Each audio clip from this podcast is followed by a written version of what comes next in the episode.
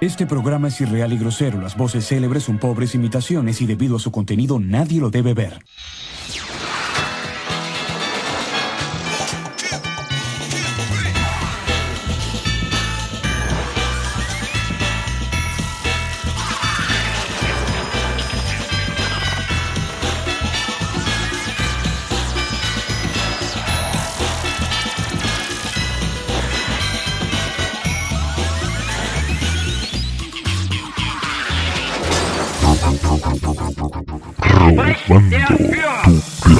Webda.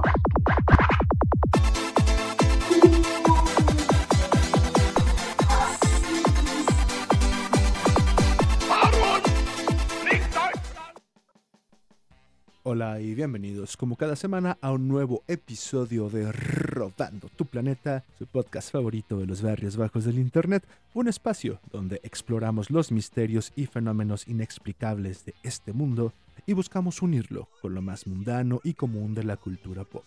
Yo soy Oscar Torrenegra y como en cada programa vengo a recordarles que estoy aquí para entretenerlos en esta absurda aventura llena de misterio a la cual llamamos vida. Y no olviden que la tempestad engendra la genialidad. Comenzamos. Benjamín Solari Parravicini fue un artista, escultor y escritor argentino conocido por afirmar tener experiencias paranormales y visiones proféticas. Nació el 8 de agosto de 1898 en Buenos Aires, Argentina, y falleció el 13 de diciembre de 1974. Solari Parravicini afirmaba tener una capacidad para recibir mensajes y visiones del futuro, los cuales plasmaba en dibujos, pinturas y escritos. Sus trabajos, que incluyen una serie de dibujos y textos, a menudo se consideran proféticos y han atraído la atención de aquellos interesados en fenómenos paranormales y visiones del futuro. Parravicini afirmaba tener experiencias paranormales desde temprana edad y sostenía que recibía mensajes y visiones a través de sus sueños y estados alterados de conciencia. Su legado se centra en las profecías que afirmaba haber recibido.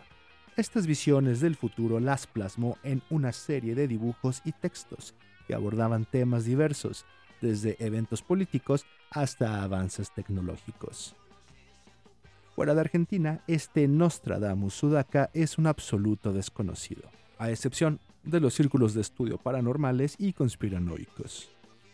Aunque sus afirmaciones y obras han generado interés y discusión, con la imaginación suficiente, algunas de sus así llamadas predicciones han llegado a cumplirse. La primera de ellas, la Segunda Guerra Mundial. A Parravicini se le atribuye la predicción de la Segunda Guerra Mundial, incluyendo la aparición de Adolfo Hitler y la figura de la suástica como símbolo representativo de este. El desarrollo tecnológico. Se dice que Parravicini fue quien anticipó avances tecnológicos como la televisión, la aviación y la llegada del hombre a la luna. Figuras políticas. Parravicini representó a diversas figuras políticas, algunos de los cuales han sido interpretados como predicciones de futuros eventos políticos, como por ejemplo se menciona que dibujó a figuras que podrían asociarse directamente con Juan Domingo Perón, el expresidente argentino. El árbol seco de la Argentina sabrá de una nueva era de nueva lluvia.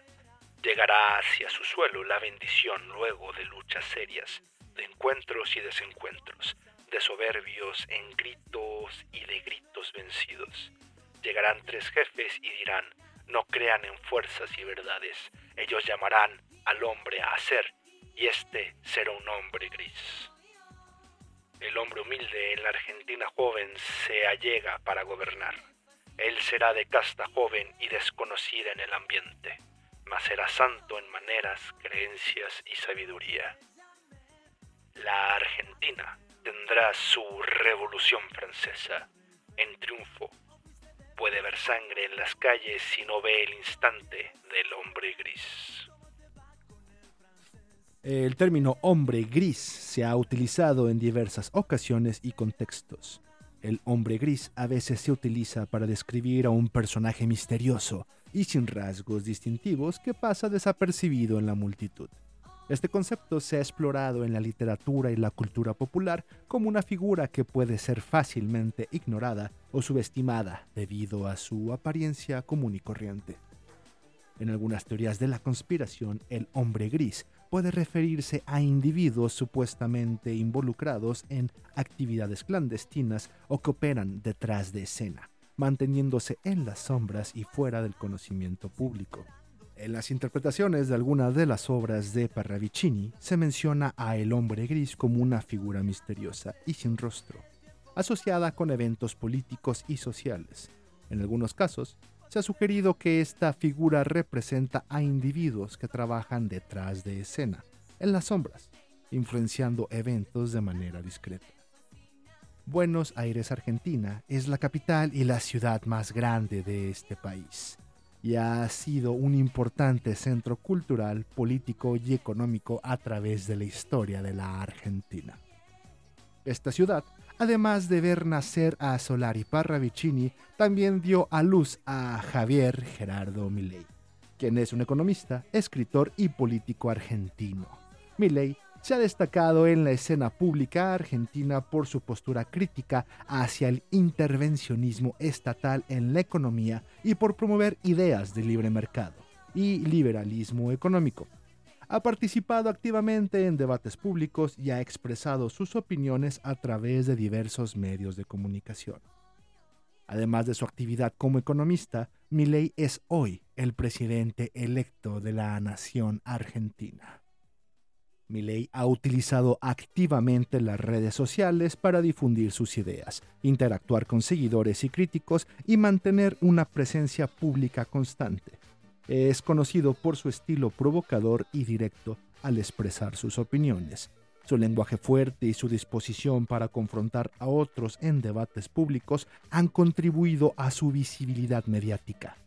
También es conocido por sus posiciones a favor del libre mercado y sus críticas al intervencionismo estatal en la economía. Ha abogado por políticas económicas más liberales y ha expresado su desacuerdo con ciertas medidas gubernamentales. Además de ser bendecido por un famoso rabino luego de ganar la presidencia, Milley prometió que su primer viaje oficial una vez sea investido como presidente sería hacer un viaje hacia Israel y luego a Estados Unidos. Los seguidores de Milley están convencidos que él es el hombre gris al que se refería Solari Parravicini.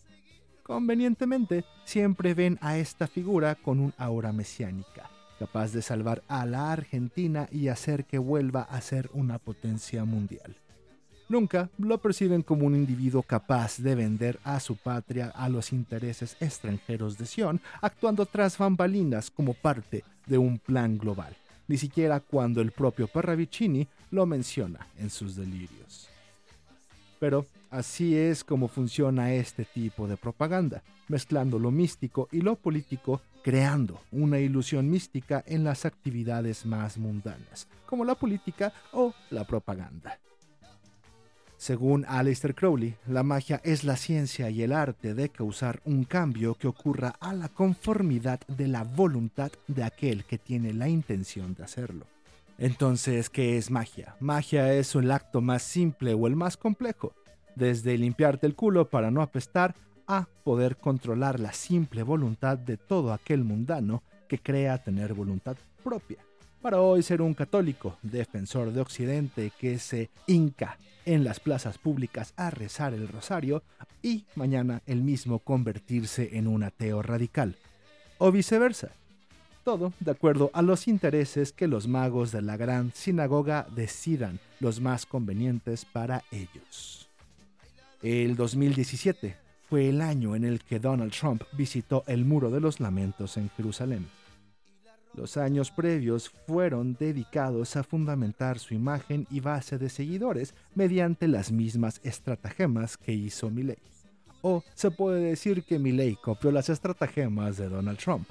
Su presencia en los foros de Internet y su campaña propagandística relacionadas con la meme magic fueron cruciales para su victoria presidencial en el 2016. Al igual que Milley, hacer notar su presencia durante los debates mediante gritos, insultos, salirse de la norma y presentarse como una alternativa diferente a la vieja política, ya que este no venía de las estructuras burocráticas, sino que siempre fue presentado como la figura de el outsider, aquel que vendría a cambiar radicalmente la forma en que se debían de hacer las cosas pero a estas alturas todos, incluidos sus seguidores, ahora encarcelados después de la toma del Capitolio del 6 de enero, sabemos que no hubo ningún cambio sustancial en el sistema político estadounidense. Eh, Donald Trump simplemente nunca drenó el pantano, no metió a Hillary Clinton a la cárcel ni construyó un muro como prometió. Y aún así, hay gente que tiene la esperanza de que habrá un cambio si vuelve a votar por él como si el tener de nuevo la presidencia mágicamente hiciera que Donald Trump cumpliera sus promesas rotas. Pero este fenómeno se presenta gracias a este tipo de leyendas o misticismo fabricado para darle a la gente la ilusión de que están cumpliendo con una tarea por encima de su existencia mundana como si el hecho de apoyar o elegir a un candidato les diera un valor celestial a una vida abandonada al consumismo y la eterna tarea de ser una bola de cretinos. Recuerden, como dicen en Fortune, nunca pasa nada. Nada nunca pasa. Nothing ever fucking happens. También de Fortune viene el fenómeno de QAnon. Con este se manipuló a la gente para creer que estaban trabajando para una misión celestial por encima de ellos mismos, que estaban ayudando a cumplir una profecía la cual necesitaba del protagonismo de Donald Trump para ser cumplida. Para aquellos que no conocen a Patti Navidad, Marty Gareda o a alguna de esas patrañas de internet e ignoran lo que es el fenómeno de QAnon, a continuación un pequeño resumen. QAnon es una teoría de conspiración que ha ganado notoriedad en la cultura popular, especialmente en los Estados Unidos.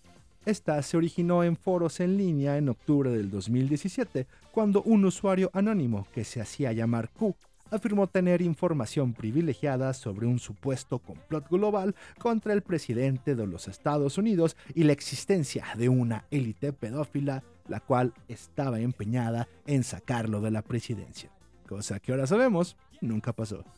Claro, el que esto nunca haya pasado no implica que no haya pedófilos en las grandes esferas de la élite.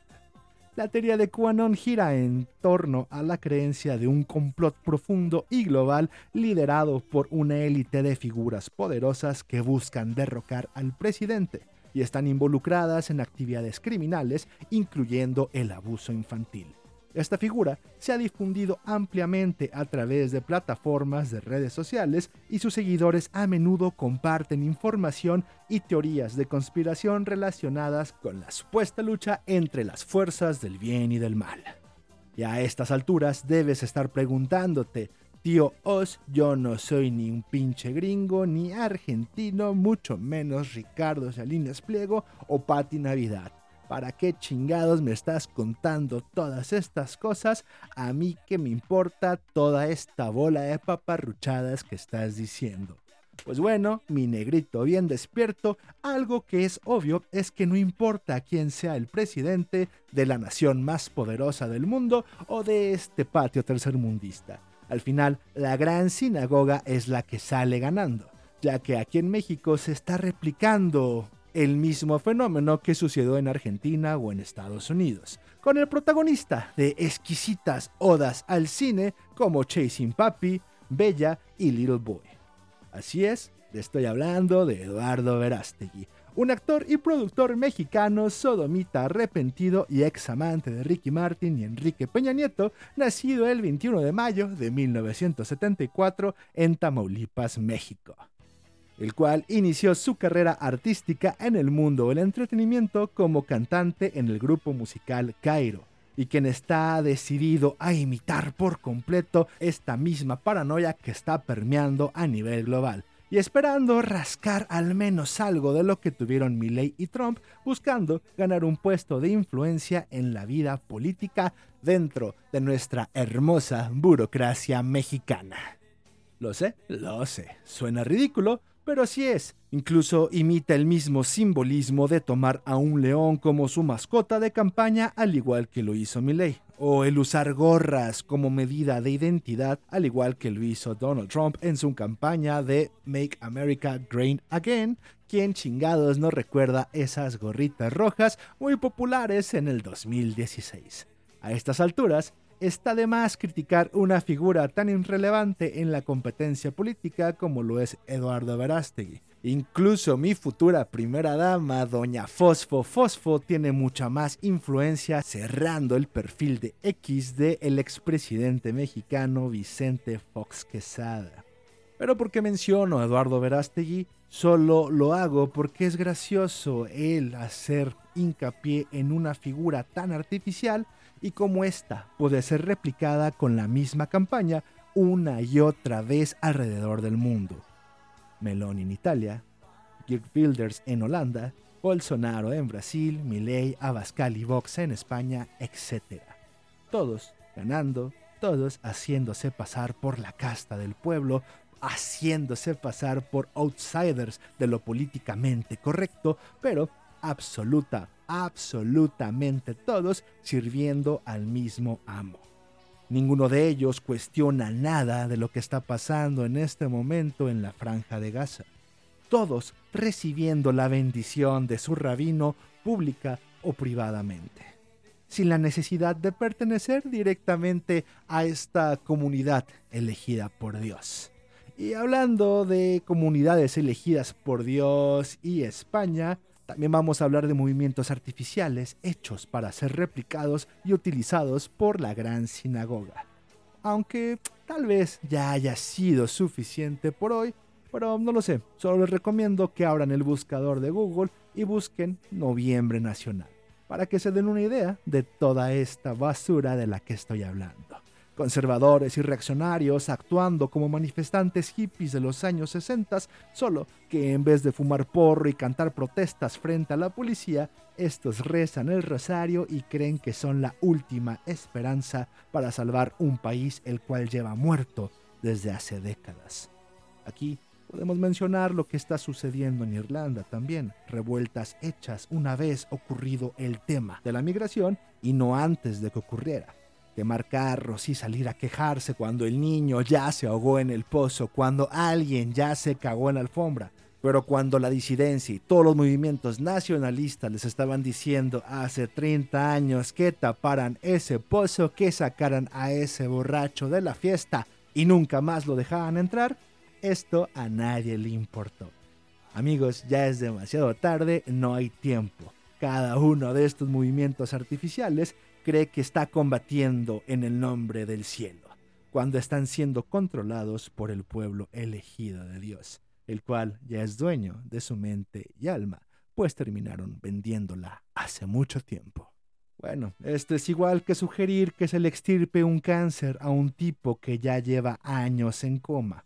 A estas alturas es más lógico pensar en el funeral del individuo que salvar al cadáver antes conocido con el nombre de Europa.